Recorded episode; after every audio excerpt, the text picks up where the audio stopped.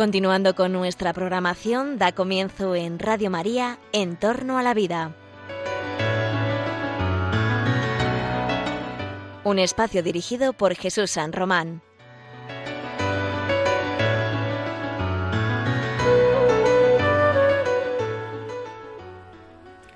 Buenos días, buenas tardes, queridos oyentes de Radio María. Os saluda José Carlos Avellán, presentando una nueva edición del programa En torno a la vida. En torno a la vida, el programa que habla sobre la salud, sobre la enfermedad, sobre la vida y sobre la muerte, sobre los tratamientos, sobre la tecnología, sobre los avances científicos y su dimensión ética, su dimensión moral. Sabes que en este programa lo que queremos es traerte noticias de actualidad para la vida, para la vida que que está más frágil, para la vida más vulnerable. Aquí estamos para reflexionar con expertos, con gente comprometida, para también iluminar criterios desde el magisterio de la Iglesia para comprender mejor lo que está pasando en torno a la vida. Hoy en el programa, pues quisiera entrar diciéndote que hay noticias buenas y noticias no tan buenas.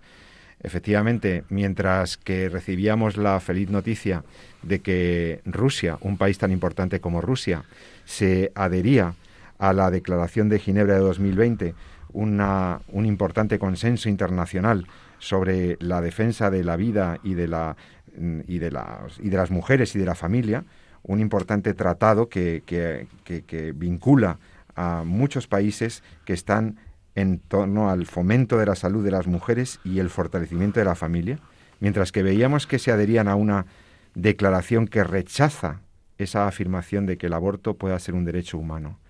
Esa era una buena noticia. Recibíamos esa noticia porque países tan importantes, tan representativos, con tanta población, que durante tanto tiempo han sido han tenido legislaciones permisivas que incluso fueron pioneras en, en la aprobación del aborto, se adhieren a una declaración que va en el sentido contrario. Hay que restringir, por supuesto, el aborto, hay que fomentar la familia y, desde luego, eso de que el aborto pueda ser un derecho en absoluto. Se reivindica la soberanía de los países para que nadie les imponga la idea de que el aborto pudiera ser un derecho internacional. Que tomen nota los del Parlamento Europeo y luego lo comentaremos. Esa me pareció que es una buena noticia para comentar. Bueno, la mala es que en España seguimos teniendo muchísimos abortos, que en España las cifras de abortos siguen siendo pavorosas, que en España tenemos una ministra, la ministra Irene Montero, que está empeñada en que salga adelante su ley ampliativa, modificativa de la ley del aborto en España, que, hay una ley en curso que está diciendo claramente que va a eliminar los días de reflexión de la mujer, esos tres días que se establecían para que pudiera pensar sobre la decisión que estaba tomando, que va a retirar la exigencia del permiso de los tutores o, representantes legales para cuando una mujer menor de edad quiere hacer un aborto, y que encima reafirma que el derecho de la mujer a abortar que, que tiene la cartera de servicios como prestación sanitaria en el sistema de salud español, el derecho al aborto sería de un interés prevalente al derecho a la objeción de conciencia de los médicos. Bueno, pues como veis, mientras que muchos países y países muy importantes se adhieren a un criterio que es la defensa de la familia, la defensa de la vida, que el aborto no es un derecho, aquí en España vamos al revés. Y queremos hablar del aborto y queremos hablar de lo que pasa con las mujeres, porque cuando una mujer se está planteando esa terrible decisión, esa complicadísima decisión de acabar con la vida del, bebé que lleva en su seno, cuando una mujer se plantea eso, algo está pasando, algo ha ocurrido. Y es ocasión de mucha duda, de mucha oscuridad, de mucho sufrimiento. Y queremos hablar de eso, de realmente las mujeres cuando van, cuando se plantean ir a una clínica abortista, cuando se plantean esa decisión, ¿realmente son libres de hacerlo? ¿Realmente la mujer cuando ya está dispuesta a algo que va contra su naturaleza, contra su instinto materno, contra, contra todo, cuando una mujer va en ese sentido, ¿realmente estaba bien informada? Porque también estamos viendo durante las últimas semanas la terrible persecución que están sufriendo aquellos que quieren defender la vida, que lo quieren hacer públicamente y que invitan simplemente, acompañan, informan a estas mujeres que muchas veces van desesperadas a los centros abortorios a estos centros de negocio de la muerte, simplemente quieren informar y sin embargo se les acusa de coacción, se les acusa de estar impidiendo el ejercicio de un derecho. Esto es verdaderamente paradójico, es, es, de locura. O sea, se afirma que el aborto es un derecho contra todo lo que está pasando en los países importantes del mundo. Se, se, legisla para impedir que los padres puedan intervenir, asesorar, ayudar. Se intenta legislar para perseguir a los provida que asisten, simplemente informan, de la manera más delicada que ustedes se puedan imaginar, informan a las mujeres sobre lo que, bueno, pues que hay alternativas, que hay otras opciones. Bueno, pues vamos a hablar de todo eso con gente que, que está en la defensa de la vida desde hace mucho tiempo, que, que, conoce de primera mano el sufrimiento que, que, tienen las mujeres en estos momentos, en estas situaciones. Y con, comenzamos por, por presentar al, bueno, pues no necesita presentación, es el famosísimo doctor San Román, Jesús San Román, querido amigo. Oye, ya son miles de oyentes que escuchan este programa. Eh, realmente recibes correos, estás con tus alumnos en la universidad, pero eres médico, ante todo, médico. Eh, estudioso de la bioética, profesor de bioética de la investigación eh, aquí en Madrid, y como siempre está con nosotros en el programa para ayudarnos a entender estos problemas. Jesús San Román, buenos días, buenas tardes. Muy buenos días, muy buenos días a todos. Bueno, y para, también para comentarnos este tema con, conocimiento de primera mano, con experiencia personal, con experiencia de, de, personas a las que acompaña en estas situaciones, tenemos la suerte de que está con nosotros una buena amiga, Esperanza Puente. Esperanza Puente, que sepáis, muchas las personas la conocen, porque lleva muchos años ayudando a las mujeres, acompañando, informando. Eh, como colaboradora del movimiento Provida de la, de la Red Madre, Red Madre, y últimamente mm, también como presidenta de la asociación Voz Posaborto. Que sepáis también que Esperanza durante bastante tiempo estuvo llevando un programa aquí en Radio María. Y es una persona que verdaderamente merece la pena que la escuchéis eh, sobre el tema de la vida, Esperanza, buenos días, buenas tardes. Muchas gracias por estar en Entorno a la Vida. Buenos, hola, ¿qué tal? Encantada de estar aquí con vosotros. Bueno, Esperanza, pues me gustaría empezar con una pregunta y luego ya analizaremos las noticias buenas y malas que yo he comentado, pero me gustaría empezar pues con algo que creo que es lo que más importa a nuestros oyentes. Realmente el tema de los derechos, de los derechos humanos que hay aquí en juego, los derechos de la salud reproductiva, no sé qué, se habla mucho de esto. La ley intenta reconocer esos derechos y lo lleva al extremo de reconocer un derecho que no existe, eh, que realmente no existe, que es el derecho al aborto. Eh, es un derecho que se ha inventado la ley. No puede existir un derecho sobre la vida de un tercero inocente. Eso no puede existir. Va contra el derecho natural, etcétera. Hemos hablado de esto alguna vez en el programa, pero yo me quiero centrar cuando hablamos de derecho al aborto de una mujer que va a abortar. También hay un derecho a la información como cualquier persona, para ejercer bien un derecho tiene que estar informada, tiene que saber qué alternativas tiene, tiene que conocer qué, qué, qué le ofrece la sociedad. Y estamos viendo que demasiadas veces, pues, muchas mujeres testimonian que no, no sabían mucho de las alternativas. Y claro, sorprende, me sorprende a mí y sorprende a mucha gente que ahora se diga que se está coaccionando a las mujeres que intentan ir a abortar. Cuéntanos un poco cuál es tu, experiencia. ¿Crees que las mujeres son realmente libres? ¿Realmente conocen lo que está por venir? No, absolutamente no. Desde la primera ley del aborto en España, mmm, de 1985, hasta la reforma que hizo Zapatero, eh, la realidad es que a quien verdaderamente se deja completamente desprotegida es a la mujer. Eh, como sabéis, el lenguaje es muy importante, se ahorran la palabra aborto y se dice IVE, interrupción voluntaria del embarazo. Como sabemos, la interrupción no existe porque no es interrupción, es directamente, o sea, no hay marcha atrás. Es una terminación. De es una terminación eh, voluntaria, pues esa es la clave, porque no es voluntaria. Es decir, ni siquiera en el caso de que una mujer de manera mm, propia se plantee el aborto porque, en fin, porque le da la gana, si esa mujer no es informada y no tiene encima de la mesa todas las opciones a las que tiene derecho, no ha elegido nada. Entonces, lo que tiene que quedar claro es que la información, el conocimiento es lo que nos da la libertad para poder tomar una decisión en la vida en cualquier tema, y en este más. Porque en este se oculta mucho, en este hay mucha mentira, hay mucha desinformación, pero hay mucha, eh, sobre todo, mm, eh, tabú para hablar del tema. Es decir, los que defienden el aborto y los profesionales que consideran, están a favor del aborto, lo que dicen es, a mí me llega una mujer y me dice que quiere abortar y directamente activo un protocolo. Claro, si yo hubiera hecho eso, no te quiero ni contar, mm, yo llevo en esto casi 20 años.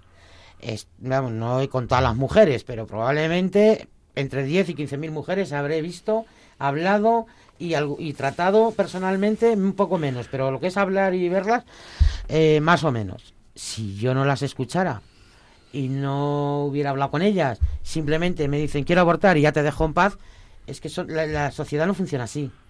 Porque una mujer que se enfrenta a un embarazo inesperado, eh, se le genera hoy en día, bueno, hoy en día no, lo que se ha conseguido con toda la cultura que se ha vendido, de libertad, de derechos de las mujeres, de derecho a su salud sexual y reproductiva, eh, pues lo que sea, al final lo que se ha hecho es que la mujer asuma que se queda embarazada, puede abortar y no pasa nada. Y la realidad está muy lejos de eso. Jesús, ¿qué, pasa, le pasa a una sociedad cuando la única alternativa que ofrece, por ejemplo, una mujer que tiene eh, un embarazo de riesgo, un embarazo con algún, con alguna, con un posible diagnóstico, y, de, alguna malformación o de alguna enfermedad en el feto.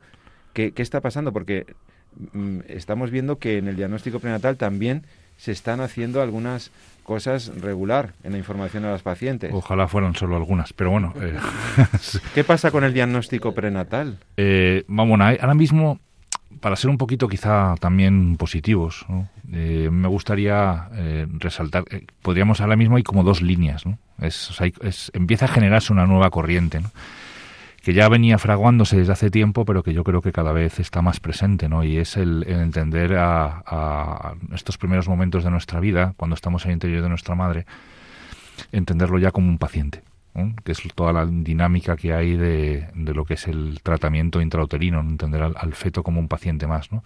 Hay una frase muy bonita que yo oí por primera vez en, en, en Medjugorje, que es que los ginecólogos son los médicos, los únicos médicos que tienen que están tratando a la vez dos pacientes, a la madre y al, niño. Y entonces esa visión del, del feto como paciente es una línea o todo lo que es las unidades de tratamiento eh, antenatal o tratamiento intrauterino son líneas que se están empezando a trabajar y a desarrollar de forma muy significativa y es muy bonito ver cómo eso se va haciendo cada vez más y dejando cada vez más claro, ¿no? Por otro lado está, eh, bueno, pues eh, ese otro aspecto más negativo en el cual el diagnóstico prenatal se utiliza como una herramienta eugenésica. Es decir, eugenésica, ¿eso qué significa? Acláranoslo.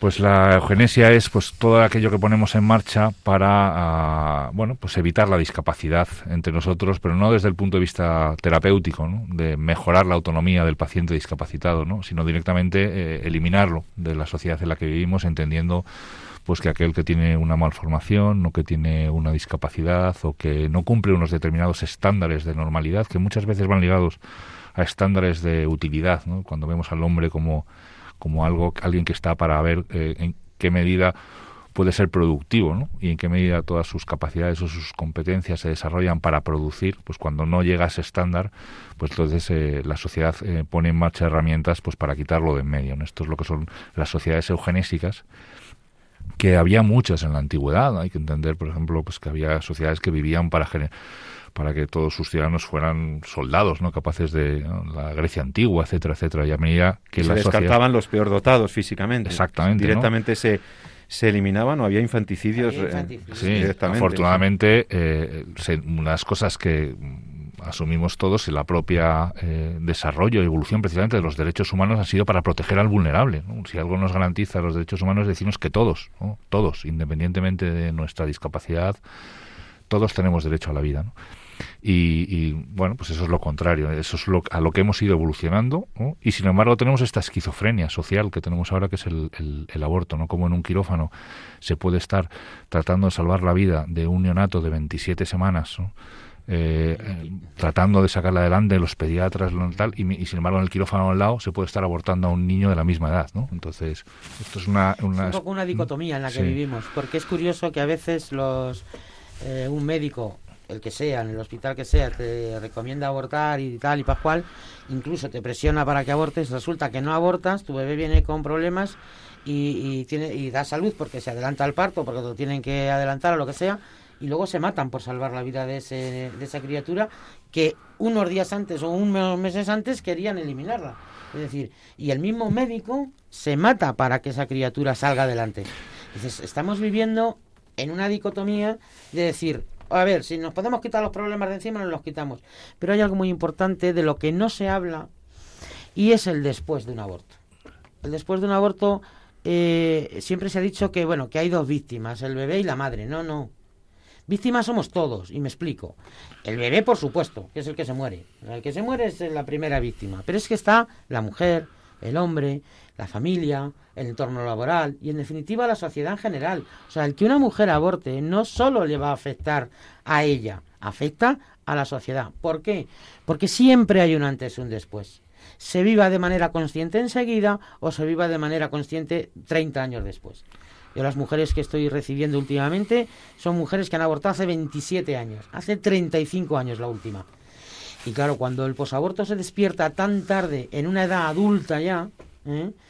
se despierta con total virulencia. Es como abrir la caja de Pandora. De un síndrome eh, psicológico, incluso psiquiátrico, o sea, una herida que queda en la mujer que abortó incluso hace muchos años, algo que dejó una huella, que dejó un dolor interno, dejó una herida y que, y que no se termina de, cerrar del todo nunca. Queda ahí, queda ahí un, A ver, no se termina de cerrar y no es que no se cierre, es que sangra constantemente porque no hay ayudas para la mujer después de abortar. Ah, lo del posaborto ni se contempla. No, no, no, no eso no existe. De hecho, eh, por desgracia, eh, las, mm, los centros de abortos en España y fuera de España, pero en España te ponen en su página web que no tiene consecuencias psicológicas.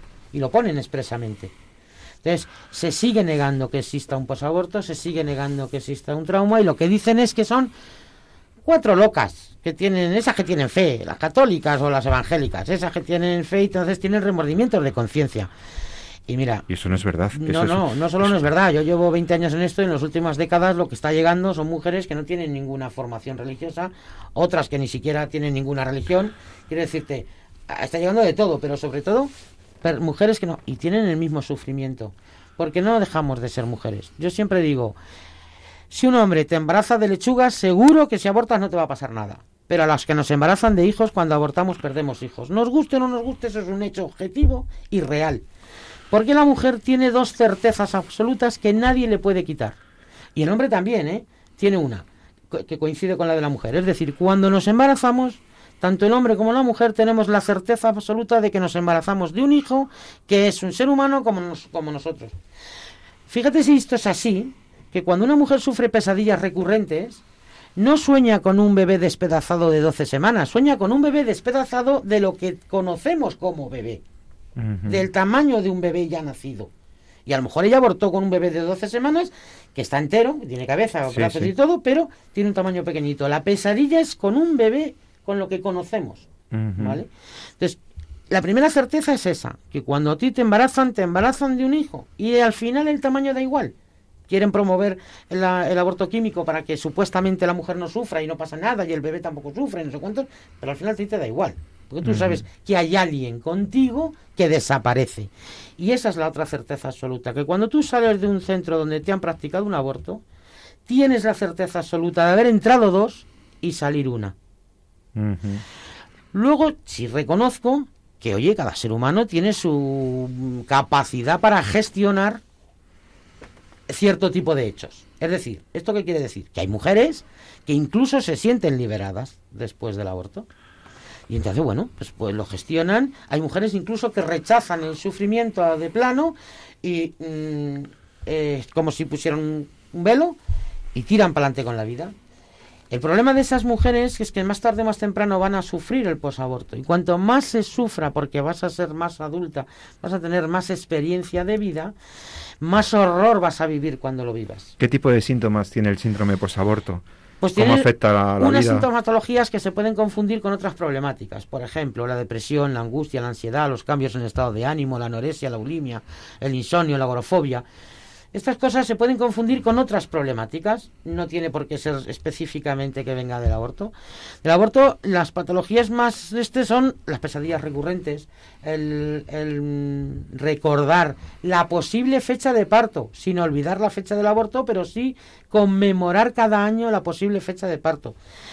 Con lo cual eso es un horror para las que lo viven. El sentimiento de culpa, la ira que genera interna. Y esa ira se convierte en violencia. Podría afectar a sus relaciones familiares. Totalmente. De hecho, la violencia entre hombres y mujeres que existe hoy en día tiene mucho que ver con la cantidad de abortos que se realizan. ¿eh? Y con la frivolidad con la que se lleva el tema y con, la, y con el silencio a la que se condena a la mujer. Porque una mujer después de abortar lo único que recibe, a lo que se la condena es al silencio y a la soledad para vivir eh, su posaborto.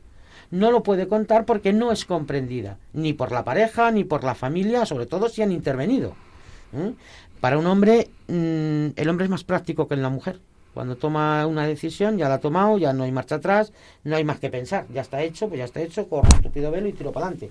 No significa que no lo vaya a sufrir el posaborto, que lo, que lo puede, o sea, que lo va a sufrir también de otra manera, porque no, lógicamente la mujer lo sufre porque lo vive de manera física. ¿m? Eh, y, el, y el duelo. Ujú. El duelo lo más complicado para nosotras eh, salir adelante. El duelo genera autolesión. Las mujeres tenemos muchas formas y maneras de autolesionarnos, desde alcohol, drogas, intentos de suicidio, suicidio, hasta aceptación de maltrato, aceptación de vejaciones, aceptación de, de todo lo que me venga malo, me lo merezco. Y por lo tanto, lo acepto. Y entonces, bueno, pues, y muchas cosas más. Quiero decirte que es que podríamos estar. Esto es un tema que a día de hoy se sigue callando y se sigue tapando y se sigue negando. ¿eh? Entonces, hay estudios eh, serios por ahí que eh, dan porcentajes. Yo, Esperanza Puente, que no es científica ni nada, soy una mujer humana. Y digo, el posaborto lo sufren todas las mujeres. Puede que lo sufran algunas con más intensidad y otras con menos intensidad, pero la realidad es que el hecho concreto es el mismo en todas las mujeres. No hay mujeres que aborten por la oreja y otras por la nariz. Todas tienen que abrirse de piernas y todas las tienen que vaciar. Lo hagan como lo hagan, me da igual. ¿eh? Y eso es un hecho objetivo y real por el que pasamos todas. ¿Cómo se gestione después? Que por desgracia lo tenemos que gestionar solas, porque no recibimos ayuda de ningún tipo, ni comprensión de ningún tipo, ya es harina de otro costal. Entonces yo sí te asumo que haya mujeres que después del aborto se sientan liberadas, corran un tupido velo y sigan con, y continúen con su vida aparentemente como si no hubiera pasado nada. Y hay mujeres, la mayoría, que sufren el posaborto nada más abortar y que lo van gestionando como buenamente pueden porque, repito, si van a los profesionales de la psicología y de la psiquiatría, eh, bueno, pues están bastante ideologizados. Y lo que reciben las mujeres muchas veces es, no, no, no, tú no te preocupes, eso se acaba olvidando. Señor, si yo bueno, no yo he escuchado, he leído que, eh, eh, vamos, que, que- que está descrito ya el síndrome posaborto como una variante del, del, del estrés eh, postraumático. O sea, cuando Sí, pero no le quieren dar entidad doloroso, propia todavía. no le- Lo meten en el estrés postraumático, pero creo que todavía no tiene su entidad propia como Ujú. síndrome posaborto. A mí, a fin de cuentas, me da igual. Yo veo la realidad, no solo porque la he vivido yo, sino porque trato con muchas mujeres y muchos hombres del destrozo que genera un aborto. Y que puede provocar un segundo aborto, un tercero, un cuarto, un quinto. Yo me he encontrado hasta 15 abortos en una mujer. ¿Mm? Qué barbaridad. O sea, que recurría, digamos, a, al No, aborto... al final el primer destrozo ya es destrozo. O sea, ya es que no, si no tienes quien te ayude, si no tienes quien te acompañe, si no tienes quien te escuche después de abortar, ese primer aborto te deja la sensación de que no te mereces nada bueno de lo que pasa en la vida. Te vuelves a quedar embarazada, te vuelves a encontrar la misma situación y abortas. ¿Mm? No es habitual 15 abortos, pero 2, 3, 4 y 5 sí, está siendo habitual. ¿Eh? Entonces, eso es, mm, forma parte del negocio del aborto y lo venden muy bien. El mal se ha vendido muy bien. Y el bien lo hemos hecho ahí regular. Y luego en circunstancias de... A mí me importa mucho también la circunstancia de, soledad, de, desamparo, de, no incluso a veces incluso de la pareja, ¿no? Del, o del, novio o del padre. Ese es el primer hándicap que se encuentra una mujer hoy en día cuando se enfrenta a un embarazo inesperado, que ya no se le da ni la enhorabuena. Por lo tanto, esa, esa felicidad innata que siente la mujer cuando se entera que está embarazada, hoy en día desaparece absolutamente nada, en un pispás, porque es, se convierte el hijo en el enemigo público número uno. Es su vida la mía. Y luego, lo único que encuentra es hostilidad en todo su entorno, amigos, eh, marido, pareja, familia. Lo que ha aumentado mucho en el caso de las españolas es la desprotección de la familia. O sea, las familias hoy en día, antiguamente, hace de 10 años para atrás, en, el caso de las españolas, tenían apoyo familiar para seguir adelante con el embarazo. Eso está prácticamente desaparecido. No digo que no haya nada, pero está, o sea, ahora mismo las familias, que es un, es un Mira, para que te hagas una idea, cuando la mujer está ya en las puertas de entrar al laboratorio, y hay, de entrar al aborto, perdón, a lo que es el quirófano donde le van a hacer el aborto, si ha ido acompañada y los acompañantes se han quedado fuera, em, primero es la relación lo filial con el marido, con el novio, con los padres, eso va, se rompe y se rompe. Y no tiene marcha atrás. Porque es una soledad la que sientes Mm, tan profunda, es decir, esos que se quedan ahí, que me quieren, no me están apoyando para lo que mi corazón quiere, porque las mujeres no queremos abortar, a ver si nos enteramos. ¿eh? Es verdad que hoy en día hemos asumido que abortas no pasa nada y que mm, se habla muy alegremente de tal, pero yo me he encontrado chicas supuestamente liberales que van a abortar si se quedan embarazadas hasta que se han quedado embarazadas. Y cuando se han quedado embarazadas, amigo, se lo Ya estamos hablando de otro tema, claro. ¿Por qué? Porque el aborto es contrario totalmente a la naturaleza humana. Nuestro cuerpo, nuestra mente, tanto en el hombre como en la mujer, está preparado de manera natural, no inventado por el hombre, ni por la cultura, sino por su propia naturaleza, está preparado para eh, mm, acoger, cuidar, a esa, a esa criatura. Y el hombre, aunque no se embarace, psicológicamente también su cuerpo está preparado para su prole, su, su como hacen, como dicen en los, en los, este, los documentales animales con los leones, ¿no? Que el león mata a los otros león, cachorros y quiere los suyos. Pues el hombre está preparado de manera natural y no es ningún invento. Ni para acoger y proteger, para... Pues sí, a esa mujer y a esa, y esa criatura.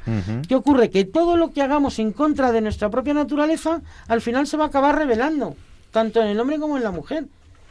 Pero sobre todo en la mujer, porque lo vive de manera, de manera física. ¿Entiendes? Entonces, por lo tanto, ¿qué necesita una mujer cuando se enfrenta a un embarazo eh, inesperado?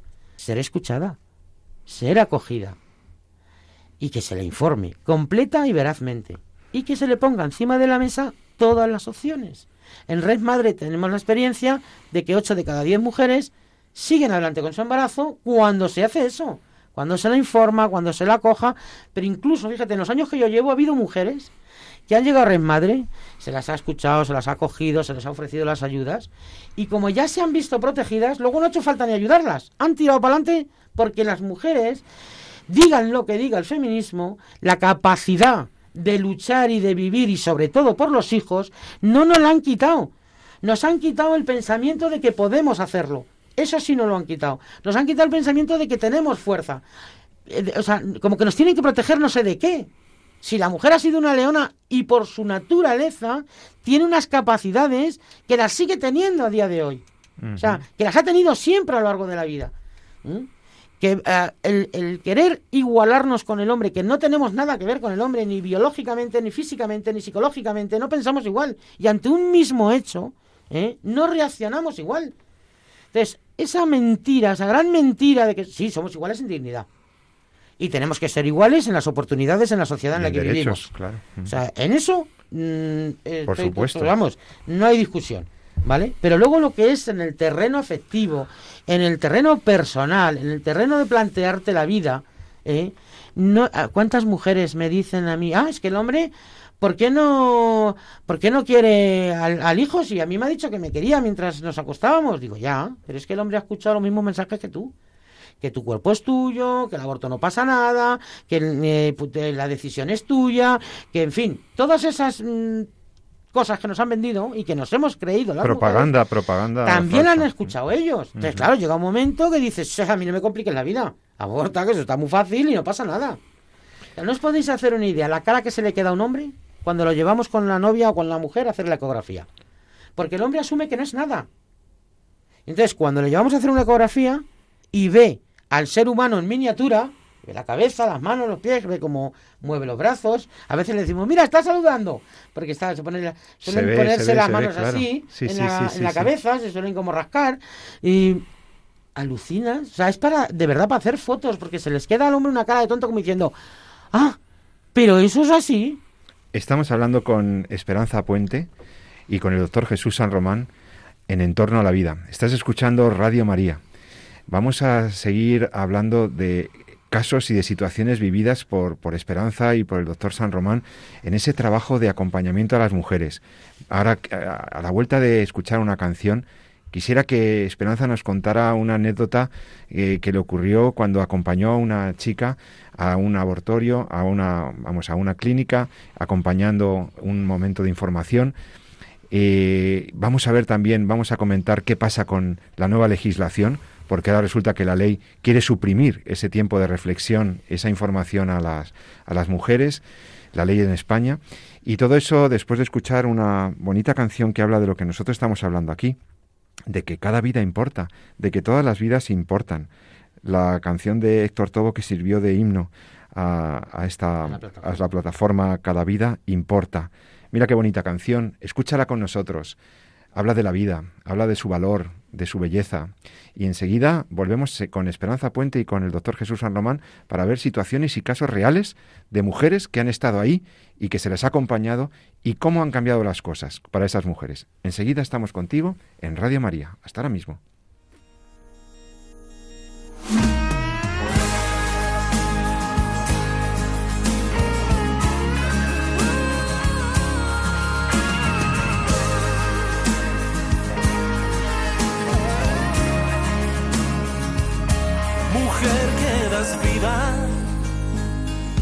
Valiente defiendes.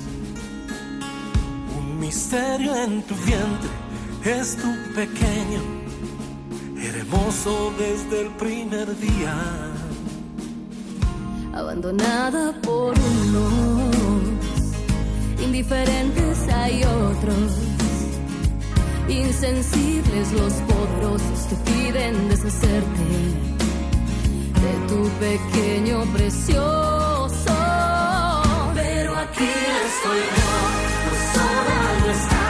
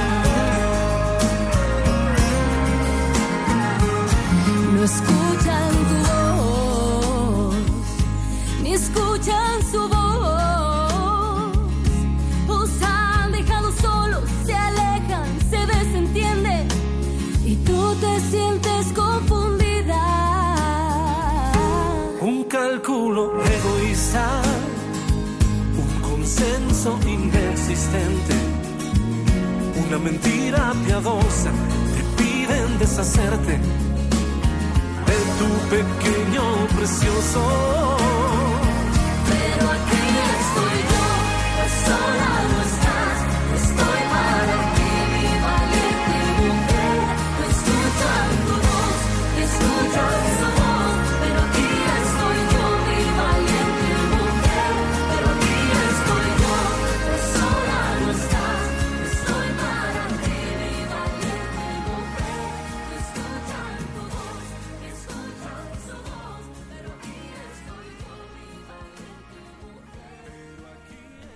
De vuelta contigo en Entorno a la Vida.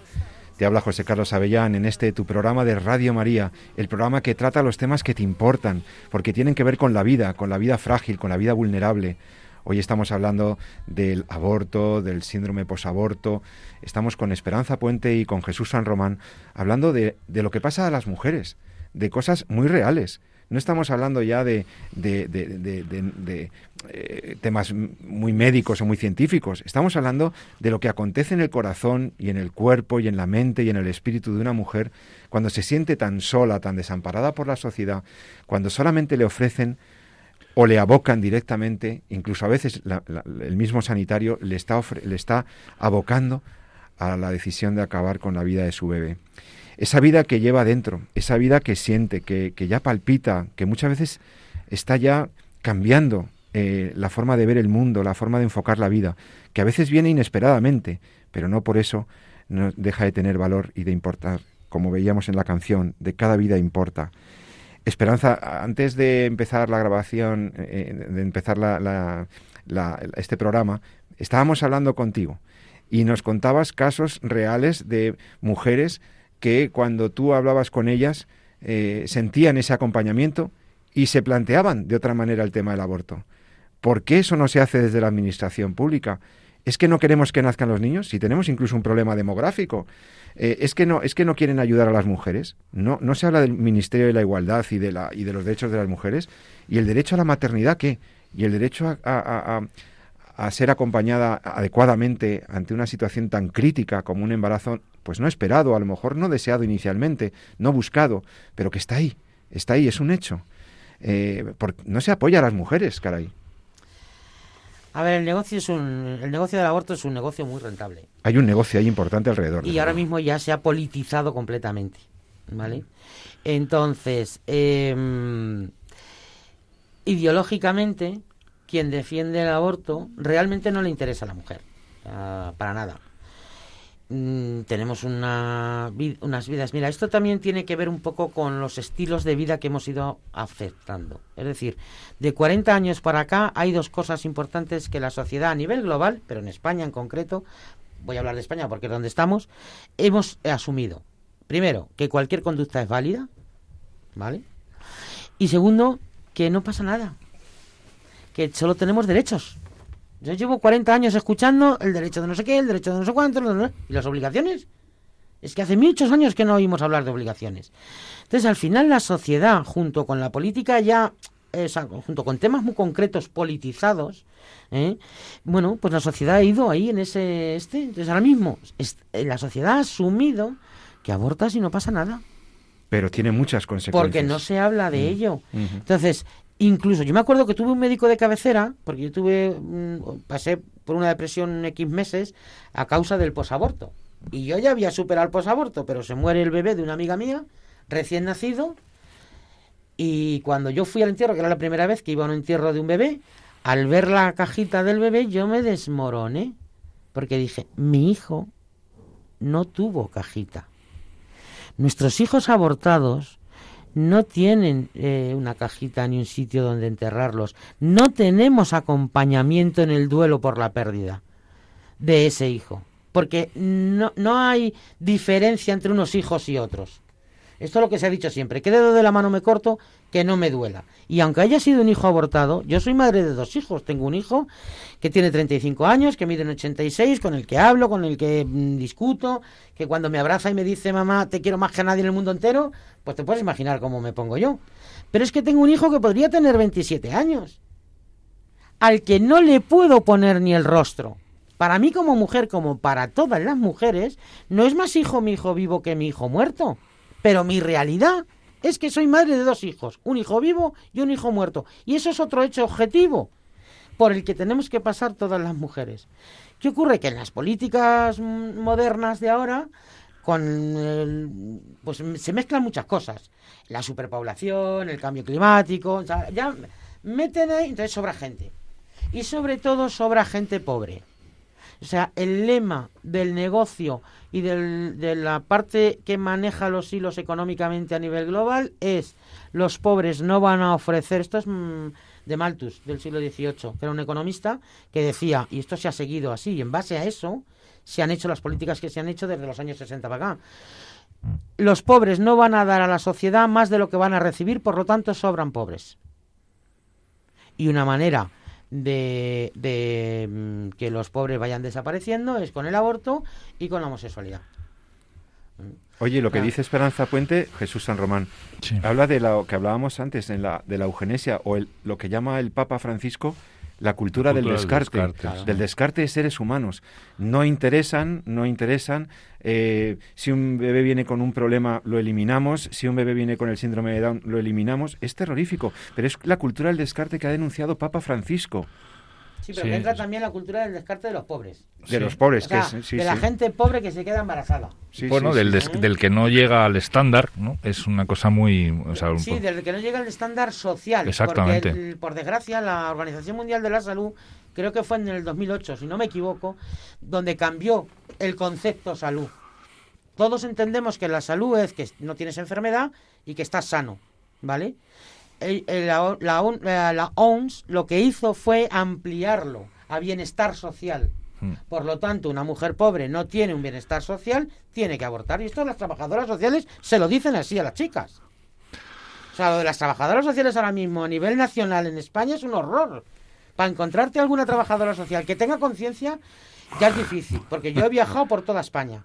¿eh? No, es que hace están, muchos están años. insumidas en, este, en esa cultura. de- Así como te de- digo que médicos con Sí, es que- conciencia todavía, gracias a Dios, quedan muchos, en los servicios sociales es una pena.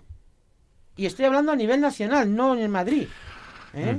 Cómo se han involucrado en esta cultura de del descarte de pobres, porque a las que son pobres y no tienen recursos, lo primero que les dicen es, tú no tienes nada, ¿cómo vas a tener un hijo? ¿Cómo lo vas a mantener? Si al final cuando lo tengas te lo vamos a quitar. Esto se lo dicen a muchas mujeres los servicios sociales, las trabajadoras sociales. O te quito las ayudas de, los otros hijos que tienes porque ya no puedes tener más. Como si fueras una irresponsable o una persona incívica por querer sacar adelante a tu No, hijo. es que, o sea, claro, una cosa decirte, es que va contra los pobres, que es discriminatorio, es contrario a cualquier progresismo. Es, Claro. es que es, es eh, Jesús, ¿tú cómo lo ves? Sí, no, por eso yo creo que es tan importante lo que comenta Esperanza y lo que comentábamos al, al- al principio. Yo aquí veo dos cosas. ¿no? Una, eh, en, lo singular, en la singularidad de lo que es el, el- el aborto, como precisamente eh, desde todas esas corrientes eh, ideológicas y de opinión que llevan la bandera del feminismo y la bandera de la protección de la mujer, es precisamente una realidad en la que la mujer se encuentra completamente desprotegida. ¿no? no se le informa previamente, no se le da las alternativas previamente y además no solamente, sino se bloquea o se trata de poner pegas a cualquier iniciativa que lleve precisamente el hecho de que la mujer pueda ser informada. ¿No? Hablo de coacciones, no hablo de violencia, por supuesto que eso es lo que nos quieren vender. ¿no? Simplemente hablo de cualquier iniciativa en la que mujer, la mujer pueda ser realmente informada de qué es lo que lleva dentro, de cómo es su embarazo, de cómo es su hijo y qué alternativas hay a una intervención quirúrgica, que al fin y al cabo es una intervención quirúrgica, que es el tema del aborto, que además se lleva la vida por delante de un niño. Cosa que en la propia ley de autonomía del paciente, incluso el artículo 8 me parece que es, eh, es el que habla del consentimiento informado, es decir, de la obligación que tiene el sistema de salud de informar previamente de todo lo que está ocurriendo. Entonces, es bastante paradójico. Eh, y muy llamativo el hecho de que eh, se deba informar en todo, incluso para una medicación que yo tengo que prescribir en la consulta, pero en el tema del aborto no, ahí no, ahí no se puede informar. Ahí, no se- que quiere abortar y ya no puedes Ahí ya no, ahí ya no puedes decirle, mire, eh, este es su embarazo, esto es, esta es la técnica a la que usted se va a someter, esto es lo que va a suponer en su cuerpo, esto es lo que va a suponer en su vida. Ahí no podemos, ahí no se debe, no se debe informar porque es eh, coacción. Y aquí ya conecto con lo que has hecho al principio, que es la segunda parte que me parece tan muy muy importante el problema de hoy, del programa de hoy, es precisamente la iniciativa de que por fin empieza a haber países que se empiecen a dar cuenta de que, eh, de que esto se está haciendo mal, o sea que el aborto no es un derecho, el aborto es un fracaso. Es un fracaso de una sociedad que no ha sabido proteger a sus mujeres, que no ha sabido proteger a su familia y que no tienen alternativas ¿no? al tema. Entonces, bueno, yo creo que juntando las dos cosas, bueno, pues se puede ser mm, ciertamente una, algo, sacar algo de positivo. Es decir, cuanto más iniciativas hay para proteger a la mujer en el embarazo, menos abortos hay. Eso será, eso será por algo, ¿no? Claro. Y además, cuando los países se van dando cuenta, y ya son 32 los países asociados a la declaración 36. de 36, a los países a los asociados a esta declaración, pues eso significará también que alguien va abriendo los ojos, ¿no? Esperanza, ¿tú conoces Eso es muy bueno. caso- algún coméntanos algún caso o alguna anécdota como la que nos había, me decías antes de, de empezar la emisión Pues del una programa. muy reciente, muy reciente. Yo suelo acompañar a las chicas que están solas a las consultas, cuando van, cuando tienen que ir, sobre- y sobre todo cuando son ya las consultas de diagnóstico prenatal, que es la semana 16, y ahora se ha adelantado a la semana 12. En la semana 12 ya te hacen una ecografía de diagnóstico prenatal. Entonces, el último, la última chiquilla que acompañé, eh, bueno, pues le diagnostican, se ve que hay una posible malformación cardíaca y entonces por esa posible malformación cardíaca la doctora en cuestión, esto fue en la seguridad social en un hospital público, la doctora en cuestión le dijo, mm, bueno, esta malformación cardíaca eh, va asociada a problemas mm, de síndromes. Entonces tienes que hacerte la biopsia corial o te podemos hacer un examen genético de sangre. Sí. El- ¿Cómo le ¿La amniocentesis? No, no, no, no. No, es un- sí, es Eso un- es sacarte una- sangre y de ahí a estudiar El DNA. sí. Vale, pero eh, le ofrece las dos cosas. Y, de, y entonces la chiquilla, cuando ya el primero le ha dicho, mm, de la manera que se lo ha dicho, que el bebé viene con problemas, supuestamente, porque tampoco se lo garantiza. O sea, No es seguro dices, que "No, vaya a tener una seguro". enfermedad, ya, ya. Vale, entonces le pone el primer documento para, perdón, para que lo firme encima de la mesa, que es el del análisis de sangre, y lo firma y le, y le explica que este documento es lo de la prueba de ADN, no sé qué, cómo, Sí. se- cómo se llamaba, eh, y tal, y la chica lo firma y después le pone el otro documento de la biopsia corial para el día siguiente sin explicarle nada. Para que se vaya ya, ya, ya. Sí, sí, para el día siguiente, la pero para que lo firme. Pero no le explica que ese documento que está firmando es el de la biopsia corial. Bueno, eso se lo digo yo, que estoy con ella allí. Digo, esto es lo de la biopsia corial, ¿no? Me dice, sí, sí, sí, mañana venís y tal, que le hagan una ecografía específica por un ecógrafo ya especializado en estas cosas y que vea y tal. Al día siguiente vamos, yo ya he hablado con ella, le he dicho, vamos a ver, Mm, es posible que ha visto tantas ecografías que efectivamente lo que las cosas que decía la doctora podía ser posible, no porque yo sea médico ni tenga estudios, pero es verdad que llevo muchos años viéndome, yo le di esa posibilidad, dije, mira, es posible que tu bebé venga con alguna malformación, alguna cosa. ¿Tú estás dispuesta a, seguir adelante? O, te supone algún... Dice, hombre, yo he tenido mm, gente enferma en mi familia y yo no quiero abortar, me dijo. Digo, pues mira, si no quieres abortar, la, la biopsia corial no te sirve para nada. Porque la biopsia corial es para que abortes. Claro, a priori yo soy una persona de la calle. A mí no me tiene por qué creer. No sé si me explico. Y la doctora le ha dicho que tiene que hacer esto, que tiene que hacer lo otro. Ya de entrada se asustó. Y bueno, gracias a que fue acompañada, ya se fue tranquilizando. Yo le fui explicando y tal. Llegamos al día siguiente. Y, directamente nos hacen esperar un tiempo y por fin sale la doctora y le dice la muchacha, "Mm, doctora, mm, ¿quién me hace la ecografía? Y le dice, no, no, tienes que pasar ya directamente allí porque te van a hacer la biopsia corial. Dice, ¿cómo? Si me dijo usted que primero me tienen que hacer una ecografía para para ver si realmente se ve algo y tal, para confirmar. Dice, no, no, no hace falta. Ya pasa directamente a hacerte la biopsia corial. Y entonces la chica le dice, no, no, es que no me la voy a hacer. Y es entonces cuando la pasa a hacer la ecografía. El ecógrafo le hace la ecografía. mm, también, por la conversación que tienen, parece ser que tiene un problema en el corazón. Y mm, se lo dicen y tal. Y ya salimos y vamos a hablar con la doctora. Y entonces, mm, claro, no parece, parece, y todo es parece, porque claro, en un embarazo de 12 semanas, sí, Claro, puede haber una predisposición, hay signos, sí, sí. Y entonces le dice, la, esta fue la conversación, que yo ya ahí no intervine porque la propia chica mm, lo dijo todo. Dice, mm, la, la doctora le dice, bueno, es que no tienes opciones, te tienes que hacer la biopsia corial o más adelante te han dado cita para la semana 16, pues luego la miocentesis, porque no tienes opciones. Y le dice la chica, dice, vamos a ver, si yo me hago la biopsia corial o me hago la miocentesis y mi bebé viene malito, ¿qué opciones me dan para cuidarlo? Y le saltó directamente, no, ninguna, es para abortar. Y entonces cuando ella le dijo a la propia chica, es que yo, si viene mi bebé malito, lo quiero porque es mi hijo. Y le dijo, es que quieres tener un hijo retrasado. Madre mía. Entonces, claro, esto está pasando, Sí. en, por desgracia, en la seguridad social. Entonces, esta chica va a seguir adelante con el embarazo, la llevamos a otra ginecóloga especialista en cardiopatías prenatales y le confirmó la cardiopatía, le dijo que no tenía, que puede ser que venga con algún síndrome, pero que no tenía tampoco por qué ser así. Puede, tiene esas posibilidades, pero en todo caso que si no va a abortar, no necesita hacerse la ¿Para qué se va a hacer prueba, hay pruebas vamos- invasivas? que la claro. también tiene sus riesgos, Sí, claro. sí, no, claro, y no, y la biopsia coreal que se Mira, hace más esto- temprano, igual, también tiene sus riesgos. Bueno, la cuestión es que esta chica sigue adelante, está siendo acompañada, está siendo ayudada, porque ella no quiere abortar. Pero si no la acompaño, te garantizo que le hacen la biopsia coreal y que además la- al día siguiente va a abortar. Sí, sí, sí. ¿eh? Sin O sea, conocer que hay organizaciones civiles, eh, eh, Red No, Madre, Fundación Madrina, organizaciones que, que están asesorando, acompañando claro. y que incluso luego durante el embarazo también echan No solo una mano. durante el embarazo, cada mujer es un mundo.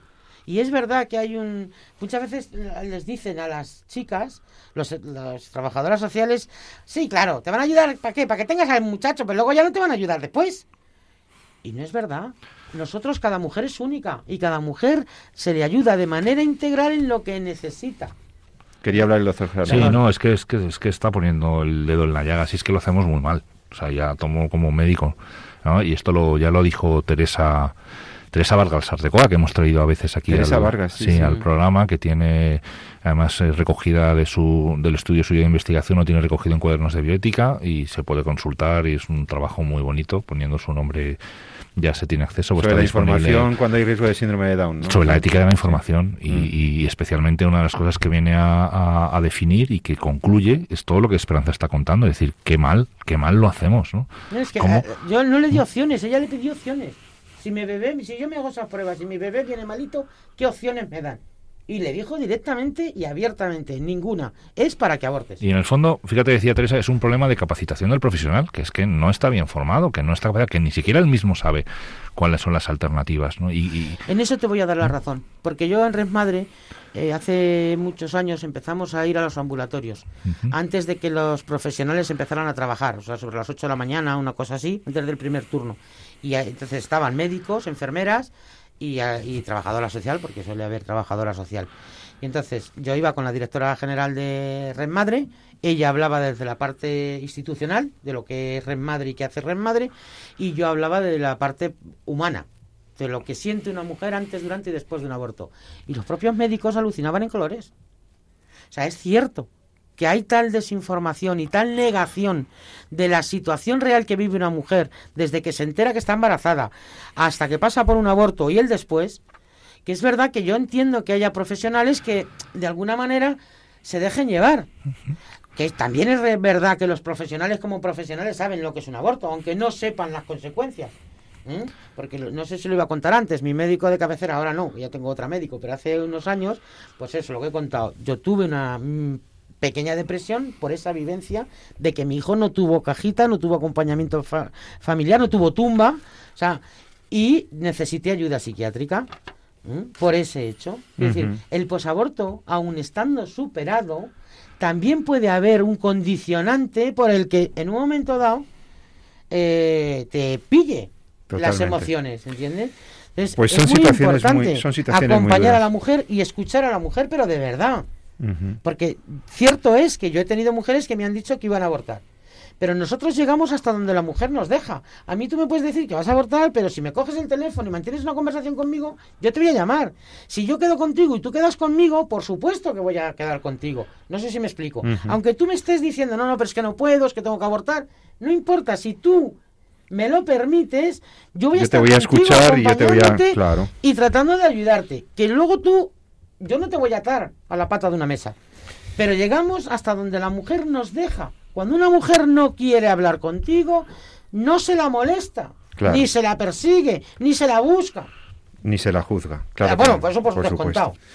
Bueno, pues yo creo que hemos iluminado pues buena parte del problema, ¿no? Del aborto, una parte que, que está oculta, que se niega, que es el sufrimiento de la mujer antes, durante y después.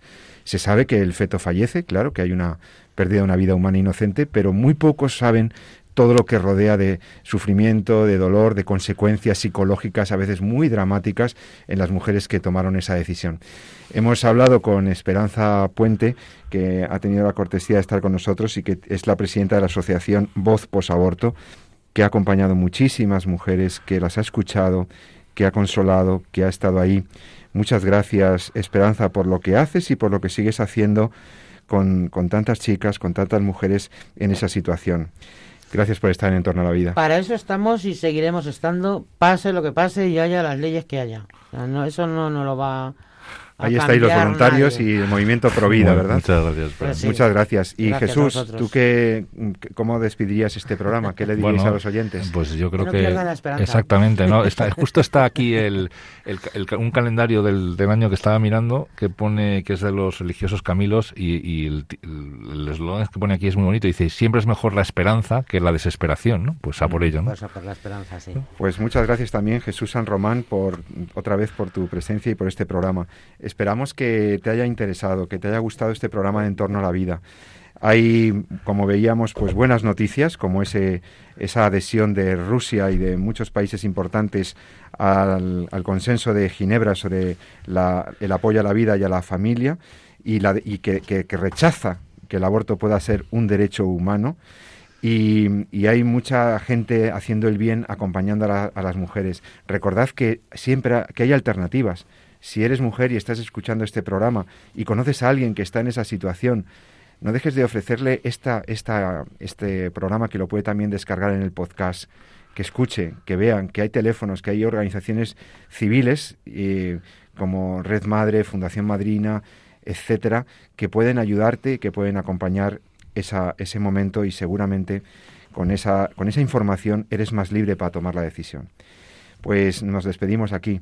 Que paséis estos buenas buena semana, que terminéis bien la semana, queridos amigos, y nos encontramos dentro de 14 días, si así lo deseas, en Radio María, en Entorno a la Vida. No dejes de seguir escuchando la programación de Radio María, tiene una parrilla estupenda, siguen nuevos y magníficos programas a lo largo de este miércoles. Eh, y no olvides lo que siempre te recomiendo. Ama la vida y defiéndela. Te habló José Carlos Avellán. Hasta dentro de 14 días. Muchas gracias.